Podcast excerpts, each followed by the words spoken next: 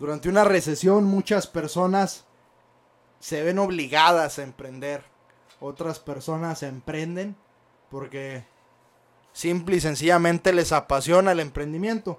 Otras personas emprenden porque saben que es el mejor momento de hacerlo o es como esas personas lo ven, tratan de buscar una oportunidad en momentos difíciles, que claro que las hay, claro que las hay, pero sin más preámbulo, hoy venimos a darles información sobre esto, información sobre qué negocios se pueden abrir durante una recesión. Y hoy me toca estar acompañado y grabar este podcast con Fabián. ¿Cómo estás, Fabián? Bien, bien. Este, aquí andamos grabando otro podcast sin Beto y Derek, pero ojalá que nos puedan, este, pues acompañar en el siguiente podcast. Pero pues ya sí, eh, seguimos con las tópicas que querías hablar, Huguito. Claro que sí. Arrancamos. Bienvenidos a Socios y Negocios un podcast más en el que, como lo mencionaba al principio, vamos a hablar de qué negocios emprender durante esta recesión. Noticias hay muchas, ¿eh? Venimos grabando sobre noticias los últimos 3, 4 podcasts, ya este es el quinto, si no me equivoco, sobre el mismo tema, el tema de la recesión, pero con diferentes temas dentro de ese tema.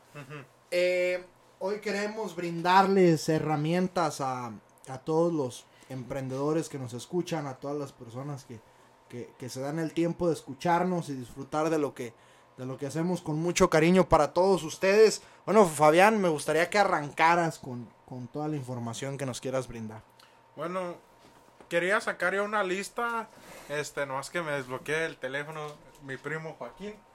Este, pero pues la lista empezaba con pues los mejores negocios para hacer durante una, este, una recesión, a quién le va mejor. Y pues la lista es una lista hecha por Tony Robbins, un empresario muy gigante de Estados Unidos. Este, no es cualquiera persona que, que viene esa información. Ahorita que tocas ese punto importante, creo que lo habíamos no tratado, lo habíamos evadido sin querer. Todos los que grabamos este podcast lo conocemos a la perfección. Él tiene un libro que se llama Inquebrantable. ¿Sí, no? Algo así. Y este tiene otro libro que se llama Dinero domina el juego. Ese de hecho fue el primer libro que yo escuché.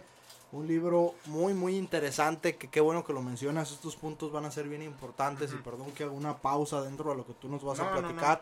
Pero es una persona que conoce bien el tema de la, de la, de la inflación, el tema de una depresión, sí, pues el tema de todo lo que está pasando ahorita. Él es un experto en eso y se ha hecho más rico. Es una de las personas que hay que escuchar, hay que escuchar porque él sabe estos temas. Él ya estado durante estos temas. Me gustaría que arrancaras, Fabián. Bueno, pues la primera es una, un negocio que nunca va a fracasar. Es como un negocio de comida, todo eso. Como se dijera groceries en español. Es, es la comida indispensable, la, lo que necesitamos. Sí. No tanto los restaurantes y todo eso. Obviamente no deja de ser un buen negocio un restaurante porque siempre la gente come. Pero algo que es muy bueno. Es básicamente lo que comes en casa, lo que hiciera una gente en la casa.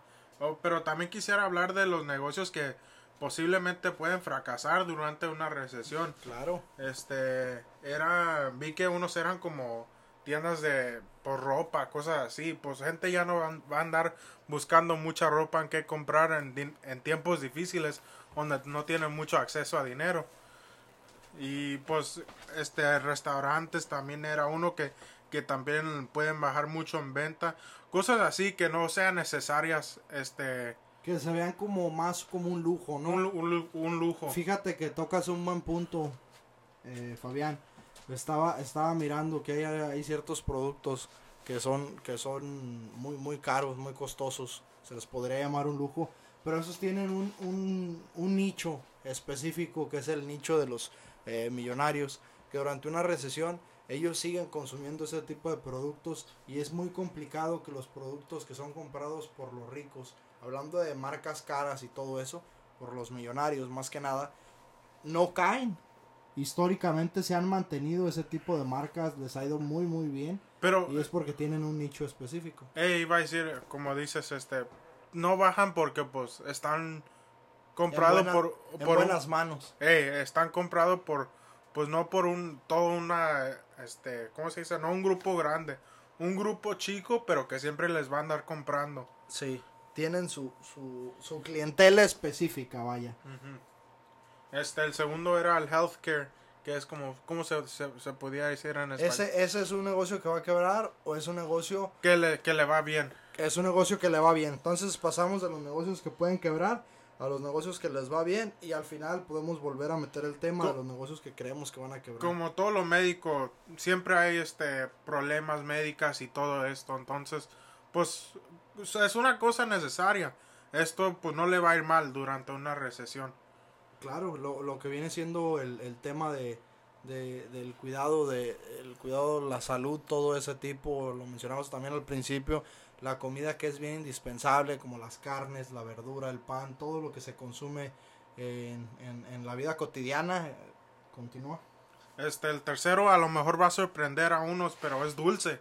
Este, dulce, pues, este, para, es porque, pues, gente aquí me dice que como gente va en dificultades, a veces se echan un dulce para, pues, no sé, saborear un poco, pues, no sé, una, algo dulce que no, que sepan que no todo está muy mal. Eh, tocas un punto importante y aquí estoy mirando el, el, el punto siguiente que, que es muy relacionado al dulce y ahorita van a ahorita van a darse cuenta por qué. Pero es un tema es un tema psicológico. Este tipo de productos ahorita estamos hablando del dulce y, y el siguiente también va muy relacionado va muy de la mano. Es algo que, que históricamente en una recesión ha incrementado en cuanto a sus ventas porque ya lo mencionabas tú es como algo algo que te hace sentir bien Sí. algo que te hace sentir bien como por ejemplo la venta de la venta de los cigarros y todo eso es algo que la gente eh, pues es un vicio pero es algo que la gente necesita en esos momentos empieza a consumir de maneras eh, extraorbitales y, y es un negociazo eh eso es un negociazo Eh, continúa con la siguiente para poder complementar lo que estoy diciendo El siguiente, pues, es alcohol. El alcoholismo, pues, es algo que, que también crece durante una recesión. Este, pues, uno se estresa y todo eso y, pues, dice, eh, me echo una cerveza, a lo mejor me, me da el sentimiento, ¿cómo se dice? Un buzz. Como el... Algo, como pues, que te da ánimos te sube de Eh. ánimo todo ese tipo de cosas Ey, te hace olvidar, no sé, y pues a veces uno se pone muy alcohólico. Y en estos tiempos me decía mi papá que en la recesión del 2008 muchos tomaban muchísimo para pues nomás olvidarse de sus problemas. Sí, definitivamente, como ya lo mencionaba anteriormente, eh, es algo que, que, que te hace que te hace sentir mejor en, en tiempos en tiempos complicados. Es a donde el, el- el humano por naturaleza tiende a, a orillarse da a lo mejor no por naturaleza más que nada por una decisión propia pero este tipo de productos siempre son bien vistos son bien vistos por por, por personas que tienen problemas y creo que en una recesión lo que más existe son problemas. ¿Sí me explico? El, Sí. el- el no poder tener un ingreso, el no poder comprar algo indispensable te hace que compres algo que no es indispensable, como, como en este caso el alcohol, pero es algo que te hace sentir mejor. De ahí también me gustaría incluir, como lo mencionaba anteriormente, los cigarros. Los cigarros también suben muchísimo sus ventas. Sí. Eh, es algo que, que tranquiliza a las personas eh, en momentos difíciles. El siguiente es este, pues tiendas de descuento. Por ejemplo, aquí en Estados Unidos hay, hay tiendas que se llaman la tienda del dólar. Que pues todo ahí vale un dólar. Y pues esos... Cuando una, uno no tiene dinero, busca la mejor manera de usar el, dinero que tienen este, más efectivamente. Pues eh, yendo a esas tiendas es como lo usan más efectivamente. Y pues es, también es por, por eso no es una tienda que le vaya muy mal. Sí, la gente, la gente tiende a, a buscar mejores precios durante, dur- durante una recesión y más si son tiendas de, de cosas indispensables, ¿sí me explico? Inclusive cosas que no sean tan indispensables. Las personas por, por naturaleza por naturaleza humana tienden a sentirse bien, a veces también incluso un cambio de ropa eh, los hace sentirse bien. Y por qué menciono un cambio de ropa porque hay muchas tiendas dentro de aquí de Estados Unidos, Fabián, que venden que venden estos productos en descuento. Sí, pues por ejemplo, unos podemos decir que es la Ross, el Burlington, tiendas así, que vienen pues productos que que eran como un algo que cómo te lo puedo explicar decir que una, una compañía como decir Tommy Hilfiger hace muchas muchas playeras de uno y pues hicieron exceso de una playera esas playeras que hicieron exceso se las dan a Burlington y Burlington las, las venden menos precio y así hacen su dinero el Burlington Sí, ándale, ese, ese tipo de tiendas son, son muy, muy buenas, son muy atractivas para, para las personas. Este, pues el siguiente es el, pues todo lo que es de niño, este, pañales, este, ¿cómo se llama eso, Huguito? Del, del biberón. El biberón, cosas así, pues un niño no es difícil para que lo dejas solo, siempre lo tienes que mantener, pues es un bebé, este, siempre lo tienes que andar manteniendo para que esté sano y para que crezca bien. Hay algo, algo muy, muy interesante, Fabián, que estaba, estaba mirando un- un- unos datos muy interesantes, que cuando una persona, cuando una persona hace, por ejemplo, en qué va, en qué va a gastar su dinero en momentos de crisis, lo último que descuidan, eh, regularmente, no digo que todos lo hagan, ¿verdad? Pero lo, lo último que descuidan es al, al, al bebé. Entonces ¿Sí me es, lo que- explico? es lo primero en que piensan es lo primero en lo que piensan. Es, ¿sabes qué? Le falta esto. Y como que nunca tratan de evadir lo que les... Nunca tratan de evadir lo que le falte. Si me explico? Siempre tratan de cumplir con su responsabilidad. Ey. Y es algo que lo ponen en los primeros planos Sí, en no. cuanto al, al, al gasto que tienen dentro de un hogar. No, pues sí, así es el trabajo de papá. Los papás tienen que cuidar. Su re- primera responsabilidad es su niño o hija y después ellos. Porque pues ellos son los que siguen su raíz. Pero este, el siguiente es este, La, Es- in- la es- industria de mascotas. la industria mascotas, este, mascotas, este, pues veterinarios, cosas así. Siempre vas a, es como igual a un bebé, siempre los vas a andar cuidando y, y este, manteniendo, este, dándoles comidas, dándoles agua, dándoles como regalitos de, o, ¿cómo se diera? Ul- Este, como dulces, cosas así. Y pues, así es, es como un bebé también se, puede, se pudiera decir. Sí, es algo que también muchas personas tienden a invertir dinero. Y no veo por qué en una recesión lo dejen de hacer. Sí, el octavo es este, este, advisores financieros, Asesores financieros. asesores financieros. Y pues este, sí me, sí lo esperaba aquí, nomás que no me lo esperaba tan bajo en la lista. Este, no, pero sí, pues todos deben de ver uno en un tiempo de su vida para ver cómo pueden manejar su dinero y cómo pueden hacer que su dinero crezca posiblemente o por o si no cómo pueden hacer para que se mantengan anivelados. Fíjate que este es un punto bien importante. Yo también lo había, lo había visto y también lo había, lo había investigado. Eh, estaba hace algunos meses, un par de meses, estaba leyendo un libro de, de Robert Kiyosaki. Ahorita no me acuerdo el, el- el nombre del libro. Eh, es de esas veces que, que sabes cómo se llama, pero, pero no te acuerdas cómo se llama. Sí, te entiendo en el momento. en el momento, no me acuerdo cómo se llamaba el libro, pero un libro muy, muy bueno. Habla, habla de los asesores financieros, él, él, Robert Kiyosaki, lo hace constantemente. Habla de los problemas de todas las recesiones que ha habido y él, estado, él ha estado dentro de esas recesiones. Eh, en una de las anécdotas que él tiene, una de las anécdotas que él tiene, creo que eso sucedió en el 2002, 2001 más o menos. Creo que fue en ese tiempo, sí, creo que fue en ese tiempo porque el libro está escrito como en el 2000. Ok. Eh, él narra que él iba en, en un taxi, creo que era Nueva York. Él iba en un taxi y en el estéreo, en la radio, traía el taxista la- las noticias. Y en las noticias habían invitado a un asesor financiero. A un asesor financiero, da sus puntos de vista y todo eso. A lo que Robert Kiyosaki pues estaba rotundamente en desacuerdo. Eh, ¿Por qué estaba rotundamente en desacuerdo? Porque parte de su libro, él platica que cuando estaba en, en, en, en las Fuerzas Armadas, él, porque él estuvo en Fuerzas Armadas, llegó un asesor financiero a, ese, lugar y les ofreció, les ofreció comprar acciones. Les dijo, compren acciones, esto va a pasar en un determinado tiempo. A lo que Robert Kiyosaki eh, sin nada de experiencia toma la decisión de comprar esas acciones. Entonces, a lo largo del libro, te habla de cómo los asesores financieros, estamos hablando aquí dentro de Estados Unidos, muchas veces son erróneos en cuanto a la idea que, que se tiene sobre, sobre, sobre cómo diversificar tu dinero en una recesión. Porque el padre rico de Robert Kiyosaki, que era el papá del amigo, el papá de su amigo de Robert Kiyosaki, le, le decía, te ofreció seguridad. Te ofreció seguridad.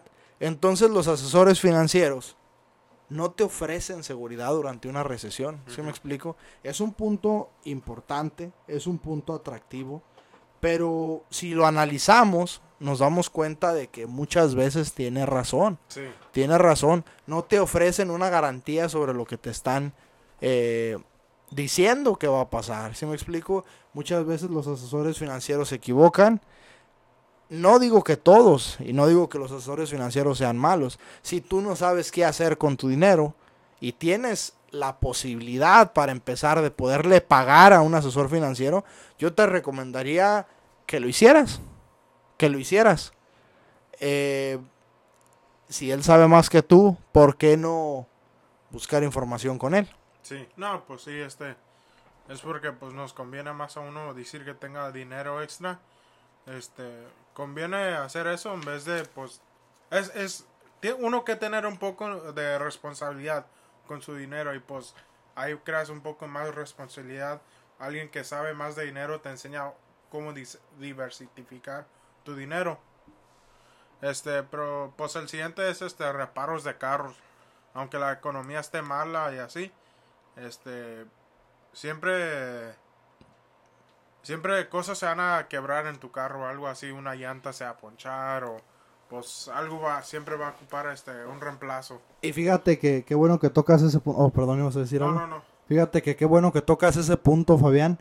Eh, hablaste de los, de los vehículos, que si les pasa algo, siempre estamos en constante movimiento. Te platicaba el otro día que ya un vehículo, y más aquí en Estados Unidos, era bien indispensable porque el- todo el día, tú sabes, estás en, estás en movimiento, estás arriba de un carro, te ocupas trasladar.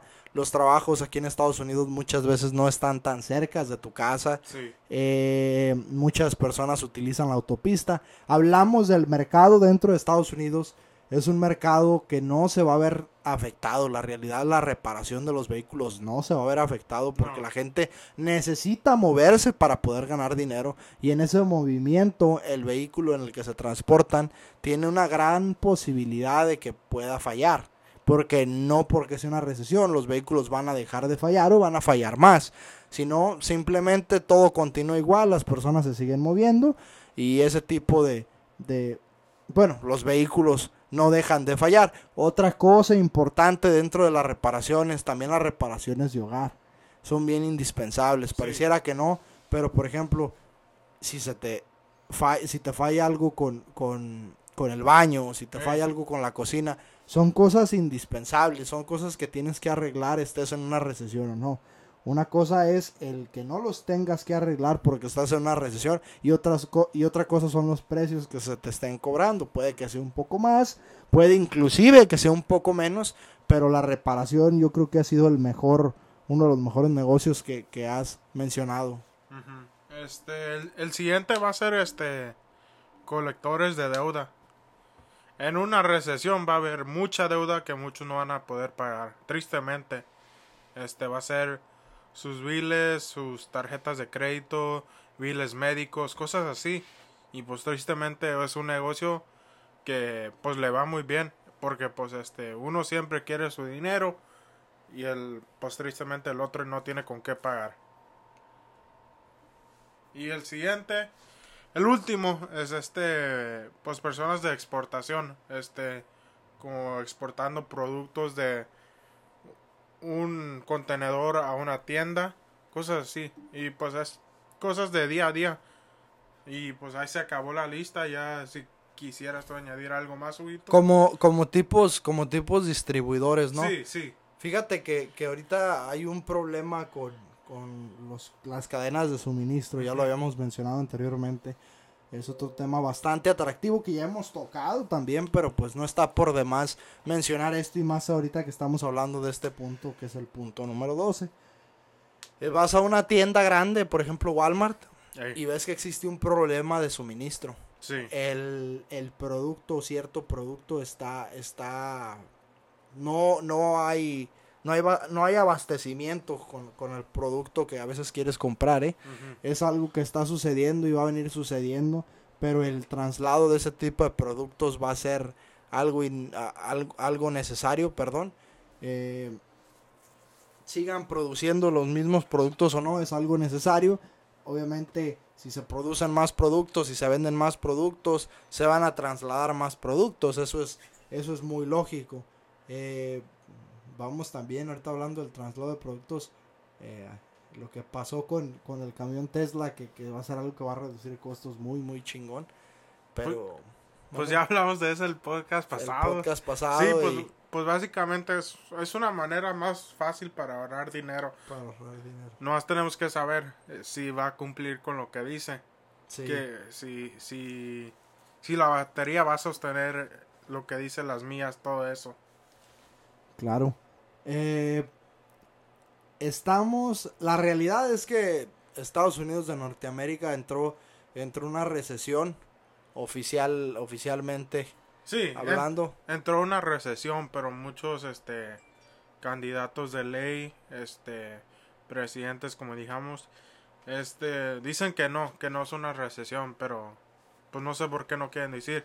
Mi teoría es que pues no quieren que los mercados caigan más, pero pues la este la el significado de una recesión es que dos este Trimestres. no, sí, Es que- dos sí. trimestres del año que sean negativos. Y eso ya pasó.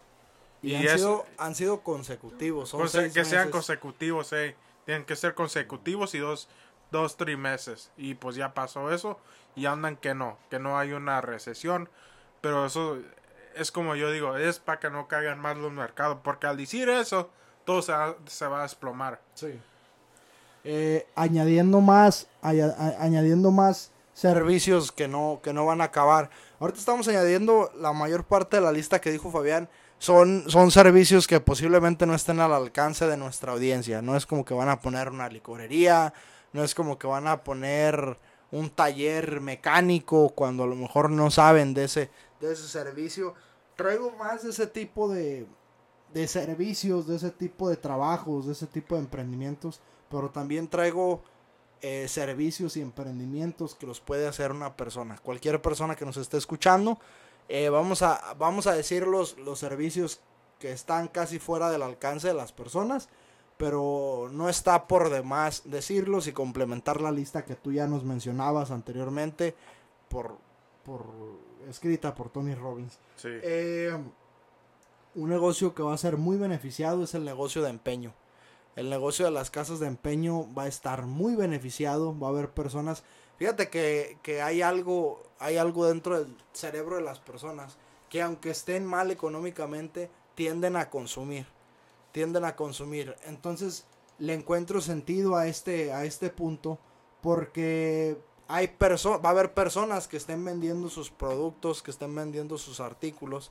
A bajo precio y va a haber personas que estén interesadas en, en, en comprar ese tipo de productos. No, no veo que ese mercado se descuide. El, el- y, y ese, ese mercado va relacionado con otro punto que tengo más adelante. eh, pero ese ya es un, un punto ya más que cualquier persona que nos está escuchando lo puede hacer con facilidad. Otro servicio muy interesante que, que no va, que no va a desaparecer y ese lo relaciono con lo que tú me habías platicado anteriormente, con que había subido la tasa de suicidios en el 2008, Oh, sí, sí. son los negocios funerarios. Eh, por muy mal o muy triste que se escuche esto, en una recesión muchas personas tienden a, a- a quitarse la vida. Entonces, a la muerte nadie se le puede escapar y más si, si tratas de enfrentarla. Eh, entonces eso hace que el incremento de las muertes pues cada vez sea mayor edad y más dentro de una recesión. Sí, sí, no es, no es una cosa feliz que pasa, es una cosa triste y pues me imagino que muchos lo hacen para quitarse sus problemas de encima, pero yo dijera que hay más hay mejores maneras de hacer eso. Este no este para no digo que matarte, pero digo que pues hay mejores maneras para solucionar tus problemas en vez de pues a uno sui- suicidarse. Sí. Eh, va a sonar raro y esto lo hemos estado platicando, Fabián. Es un punto que me encontré y lo veo constantemente cuando estaba buscando y recopilando información. ¿Sabes qué negocio no se ve afectado en una depresión? ¿Cuál? Los la venta de autos usados. Por No, alguna pues no, no no se me hace tan tan este tan raro. sorprendente. sorprendente porque este pues como dijimos gente está tratando de buscar maneras de ahorrar dinero y si uno si uno ocupa carro ocupa carro y este pues va a comprar un carro us- usado en vez de un carro nuevo un carro Sí. nuevo hoy en día te sale por lo menos 30 mil dólares comparado a un carro usado que lo puedes encontrar 15 mil 20 mil 10 mil cosas así por ejemplo Sí. Eh, con esto cierro o cerramos la lista de, de, de servicios un poco con más capital, vaya. Vamos arrancando con la lista que muchas personas que nos están escuchando, la mayoría de nuestra audiencia, puede tener acceso a esto, si no es que toda la audiencia. Y quiero arrancar con un plato fuerte, Fabián. Eh, en el 2008, no sé si sabías esta información, en el 2008 la tasa de artículos usados, la venta de artículos usados subió el, 30, del 35%. ¿Cómo, cómo dices por artículos usados? Las personas, las personas tienden a vender artículos usados. Por ejemplo, en... Como artículos viejos, como... Sí, no, no, no, cualquier cosa, cualquier producto usado, Oh, cualquier, sí, sí, sí, ya cualquier objeto o, cualquier objeto usado. Eh, en este tiempo muchas personas, en el 2008 miré como tres páginas de internet o algo, pero una de las que me acuerdo, de las que me alcanzo a acordar es eBay. eBay tuvo muchos artículos listados de artículos usados, por ejemplo, si tú tenías una computadora, la ponías en eBay. Ahora eso se va a ver mucho en, en Facebook Marketplace. Si tú te metes, ya me gusta meterme casi todos los días. Estás viendo muchos artículos y esos artículos se les está bajando cada vez más el precio, incluso en los carros usados. Ahí te das, ahí te Pues das ya cuenta. vemos, ya, ve- ya vemos, este... eh, últimamente nos has tenido... Yo nomás estaba viendo una camioneta en Facebook. eh, no, se llama... Es una... Es una... Es como el Car Use, es una... Es una... ¿Cómo se dice? Una página para comprar carros Ey, usados. y estaba viendo yo una camioneta de trabajo. Y este. Y el otro día me llegó una notificación a mi email que dice, ah, la camioneta bajó de precio. y este, me llegó y dice, la camioneta bajó de precio. Y tenía más camionetas en esa lista. Y también me han llegado como dos o tres más que dice, "Tu- esta camioneta baja de precio. Y si una, si, si multi, si muchas camionetas andan bajando precio, eso significa que casi todos van a bajar si no se venden rápido. Sí, las, las personas a estas alturas yo estoy mirando mucho que las personas como que quieren como que quieren tener flujo de efectivo, como que quieren ganar el máximo efectivo, como que su naturaleza humana les obliga a, a- a- a querer vender lo que tienen. No sé si porque ven muchos también influye mucho el ver muchos productos usados. Si me explico? Como que quieres cambiar lo que tienes por algo mejor. Sí. O la idea de consumir algo que te gustó cuando lo miraste. Estaba mirando monitores eh, para operar.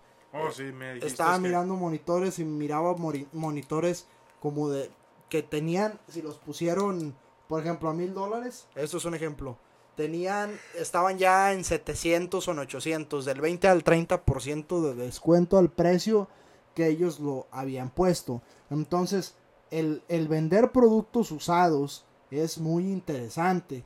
Eh, ¿Por qué platico esto? Por ejemplo, si tú eres una persona que no sabes cómo arrancar, es lo que yo haría. Yo, te- obviamente todos tenemos algo que podamos vender. Sí. Algún producto que podamos vender. Y con- Algún objeto que podamos vender. Ajá. Entonces, listas ese producto, lo vendes, te compras otro y así sucesivamente.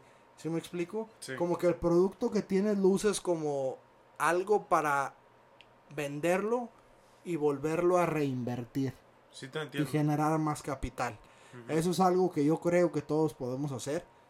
y es algo muy interesante. Es, esto es como una, como un tipo, ¿cómo les, cómo les diré? Como un pedacito de oro esta, esta estrategia y yo no, Sí. no, no salió de mí. Yo también busqué, busqué información exterior y fue una de las informaciones que se repetía, se repetía constantemente. Eh, ¿Ibas a decir algo? No, no. Bueno, a lo mejor puedo añadir a esto que el, pues el dinero es como agua. El dinero va a un ciclo. Este, y pues este, cuando llueve tienes que estar donde caiga el agua. ¿Y qué puedes hacer con esa agua? Puedes darle... eh, esto sí me... Sí, sí estoy saliendo de tópica. No, por- no sé, se me vino a la mente ahorita. Pero... ¿Qué puedes hacer con ese agua? Este, le puedes dar agua a tus... Este vegetales, cosas así. Y es un ejemplo de poner dinero donde cosas se pueden dar más. Y sí, no sé si me entiendas. Sí, sí, sí. Tienes algo, eh, trata de de invertir Ey, para poder recibir, ¿no? sí, Otro otro negocio bastante atractivo que cualquier persona, más más que un negocio, es un servicio, es el, el servicio de la limpieza. Ahorita tú, tú has visto y has notado en todos los restaurantes que vas, en todos los lugares que vas, han incrementado o se ha difundido mucho el tema de la higiene. Tratan de que todo esté limpio, de que todo esté en orden, para prevenir alguna infección, alguna enfermedad o cualquier tipo de problema sanitario. sí, y más especialmente después de esta pues crisis sanitaria que pues que nos pasó, que es el COVID-19. Entonces, gracias a eso, este, este negocio está siendo muy, muy, muy factible. Muchas personas están siendo beneficiadas por eso, porque es un negocio que, que se ve que va a estar muy bueno y muy interesante durante una recesión, porque hay mercado para eso, ¿sí me explico? Hay mercado, es algo que no va a terminar, es algo necesario, las cosas no por estar dentro de una recesión dejan de ensuciarse, los lugares no dejan de ensuciarse, el movimiento no es el mismo, pero no deja de haber, que al final de cuentas es lo importante y tú sabes que si en algún lugar, en alguna oficina, en algún banco, en cualquier lugar, si hay movimiento, si hay personas entrando y personas saliendo, necesita una, una, una limpieza a fondo. Sí, sí, a mí siempre me han dicho que pues los alguien me un amigo mi papá me dijo una vez que los dos negocios que casi son difíciles de quitar son los negocios de basura y comida. Porque siempre va a haber basura y siempre va a haber comida. Siempre va a haber personas que quieran comer. eh, Sí. y siempre va a haber personas que hacen basura. Sí. Eh, otro, otro punto bien importante y va relacionado con, los que, con uno de los que tú nos habías mencionado al, al arranque de este podcast. Platicaste de, de que las personas no le dejan de inver- inver- invertir a los niños en una recesión. Mira, este es un punto importante, te voy a decir por qué. En una recesión, si está papá y mamá, dos niños, un niño, y si trabaja papá o trabaja mamá y descansa y no está trabajando papá o no está trabajando mamá, se ve obligado a hacerlo. Se ve obligado a trabajar tanto el hombre como la mujer para poder proveer a su casa. Si me explico por el tema de la el tema de la inflación, el tema de una recesión, lo importante que es poder llevar ingresos al hogar. Eso siempre va a ser importante. Entonces, ¿qué es lo que sucede? Está cada vez subiendo mucho la tasa de mujeres que que empiezan a trabajar. Mujeres que ya no son amas de casa. Las mujeres comienzan a, a, a entrar a distintos trabajos, a ofrecer su mano de obra. Y esto ha hecho que, que se voltee a ver y no se descuide. E incluso es un, es un tema que ha venido, es un tema y un negocio que ha venido creci- creciendo demasiado. Que es el, el, el tema de las guarderías, el negocio de las guarderías Oh, sí. cada vez son más niños que se encuentran en guarderías porque papá y porque mamá están trabajando. Sí. Y en una recesión pues es importante que los dos trabajen eh, para, para poder llevar comida a su casa. No, sí, sí. Sí me imagino que es un negocio que va a crecer durante recesiones porque pues no está para quien cuidarlos. y pues ahí los van a mandar o a lo menos que los manden con una abuelita, un abuelito, alguien así conocido. Cercano. Pero, pero de todos modos, más posiblemente le van a andar pagando a ellos o si no a la guardería. Claro. Y ya para finalizar con estos puntos, es el servicio virtual. Ahorita muchas compañías se han dado cuenta de que ya no es necesario tener a alguien físicamente para ofrecer servicios a una compañía. Y ahorita todo puede ser digital. Entonces un servicio digital puede ser tu siguiente emprendimiento. Hay diversas plataformas eh, que, que, te ofrecen el, el, poder promocionarte y personas te contratan. Uh -huh. Ven tu perfil, te contratan y tú tienes que hacer el trabajo que alguien dentro de una oficina hacía un par de años. Básicamente como un freelancer, un agente gratis. Algo así, que, que, que viene siendo, no sé, si, si estás ofreciendo un servicio a una compañía, eh, programar citas, o sea, abrir correos electrónicos, sí. leer correos electrónicos, hacer una lista de los correos electrónicos, ser un asistente. No, sí, y pues me imagino que a lo mejor te le va, te le vas a hacer como más ojo a una compañía que no quiera gastar tanto dinero, porque pues la gente que ya tiene mucho más dinero o mucho más experiencia en eso van a cobrar mucho más y a lo mejor una compañía quiere está buscando una manera no gastar tanto dinero y a lo mejor usan eso como una de sus opciones. Claro que sí, claro que sí, el reducir gastos. Este, este yo, yo he venido diciendo que el, negocio de los freelancers y me gustaría que tengamos un podcast dedicado a esto. Sí. Es algo, es algo que va a explotar, Fabián, es algo que la neta es uno de los negocios más importantes. Yo, yo el, el creo que el negocio de los freelancers va a estar dentro de los tres más, en, en dentro de los tres mejores negocios, ¿sí me explico? Sí. A lo mejor no el más pagado, porque hay trabajos en los que sí te pagan un dineral. En este te pagan bien. Trabajas desde tu casa. Reduces gastos como compañía. Ey. Y a la vez contratas personas con más compromiso. ¿eh? Y, ya hablaremos de eso más adelante. El, tema de los freelancers. Pero hemos sido, hemos sido breves en este podcast. Le hemos brindado a las personas información. Información muy, muy muy importante eh, algo que quisieras arreglar, agregar perdón ya tenemos casi 40 minutos que se me pasaron volando la verdad ah no sé si quieres añadir la no sé si vieron usted bueno sí ustedes les recomiendo nosotros nosotros les recomendemos este podcast está hecho por Salomundo y se llama Nadie me preguntó pero hoy vimos que dice que la inflación no no está a su tope que él pensaba que llegó a su tope, pero no está. No sé si miraste un poco de no, eso.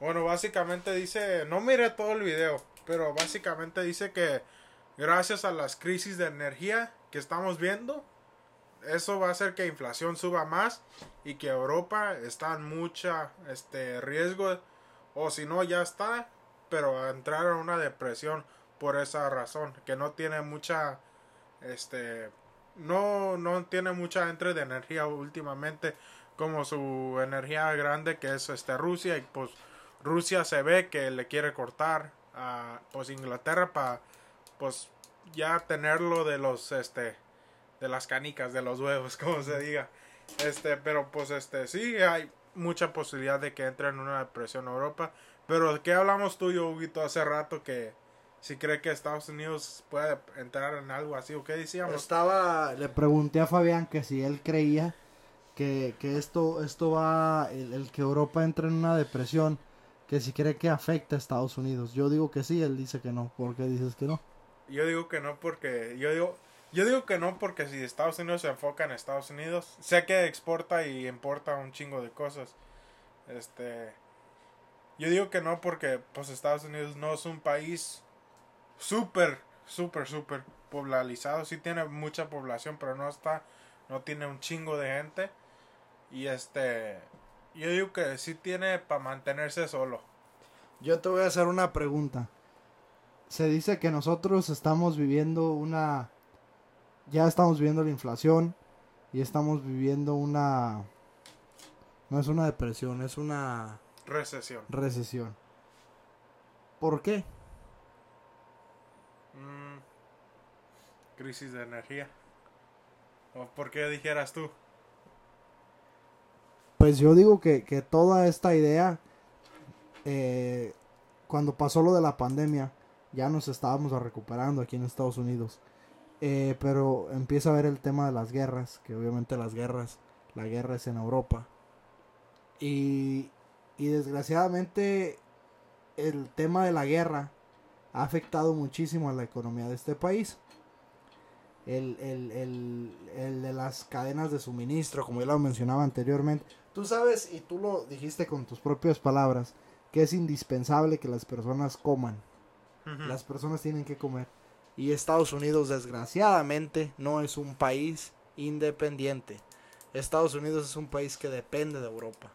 No es que le va a pasar lo mismo que lo que le va a pasar a Alemania, pero yo creo de que se va a ver afectado, se va a ver afectado. Porque, porque Estados Unidos tiene algo maravilloso que es la globalización. Estados Unidos es un país muy globalizado, compra productos de muchísimos países y a lo mejor sí, si algo que compra Estados Unidos de Latinoamérica, ah, digamos que Latinoamérica se ve afectado por Europa, este es un ejemplo, que se ve muy afectado por Europa. Y Estados Unidos compra productos de Latinoamérica, no precisamente de Europa, también le va a afectar mucho a Estados Unidos en el, en el producto que consume. Te estaba platicando, Fabián, que tú decías que, que no, que no hay tanto problema y que porque Estados Unidos puede hacer sus propias cosas. Era un proyecto que traía Donald Trump.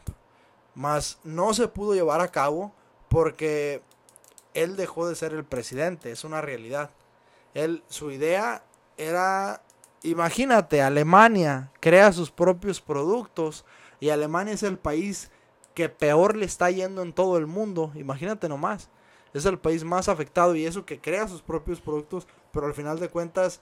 Pero la, la razón que está siendo afectado es por su crisis de energía. Gracias a Rusia.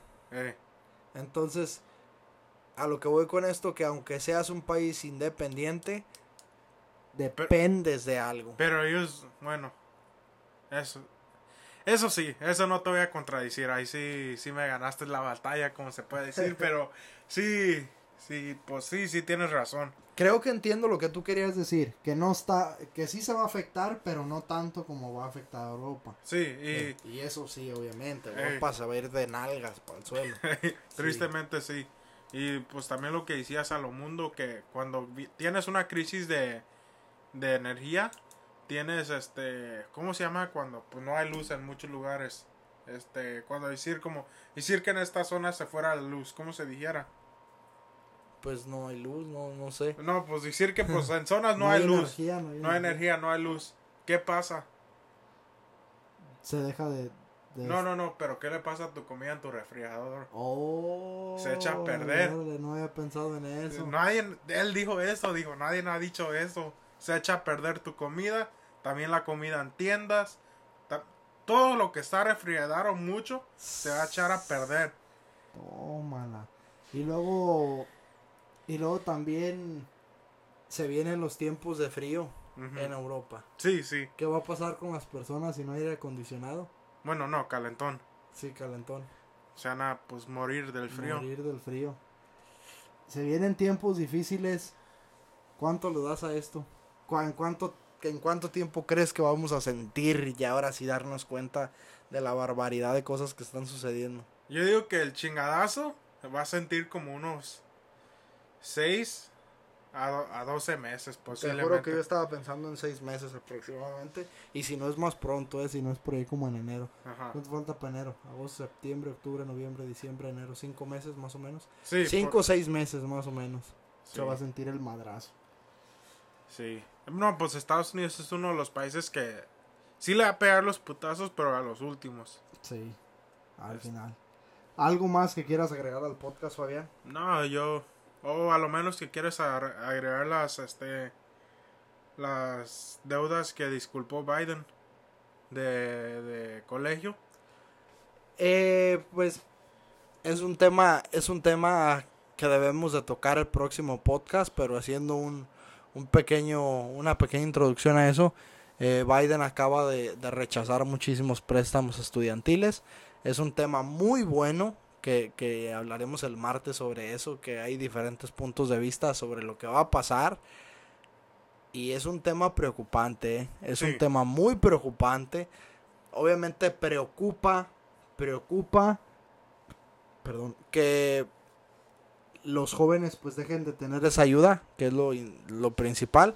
Y en segundo lugar, que si los préstamos se han detenido es porque una catástrofe, una catástrofe se viene. Ellos ya se dieron cuenta de que las cosas están de la chingada.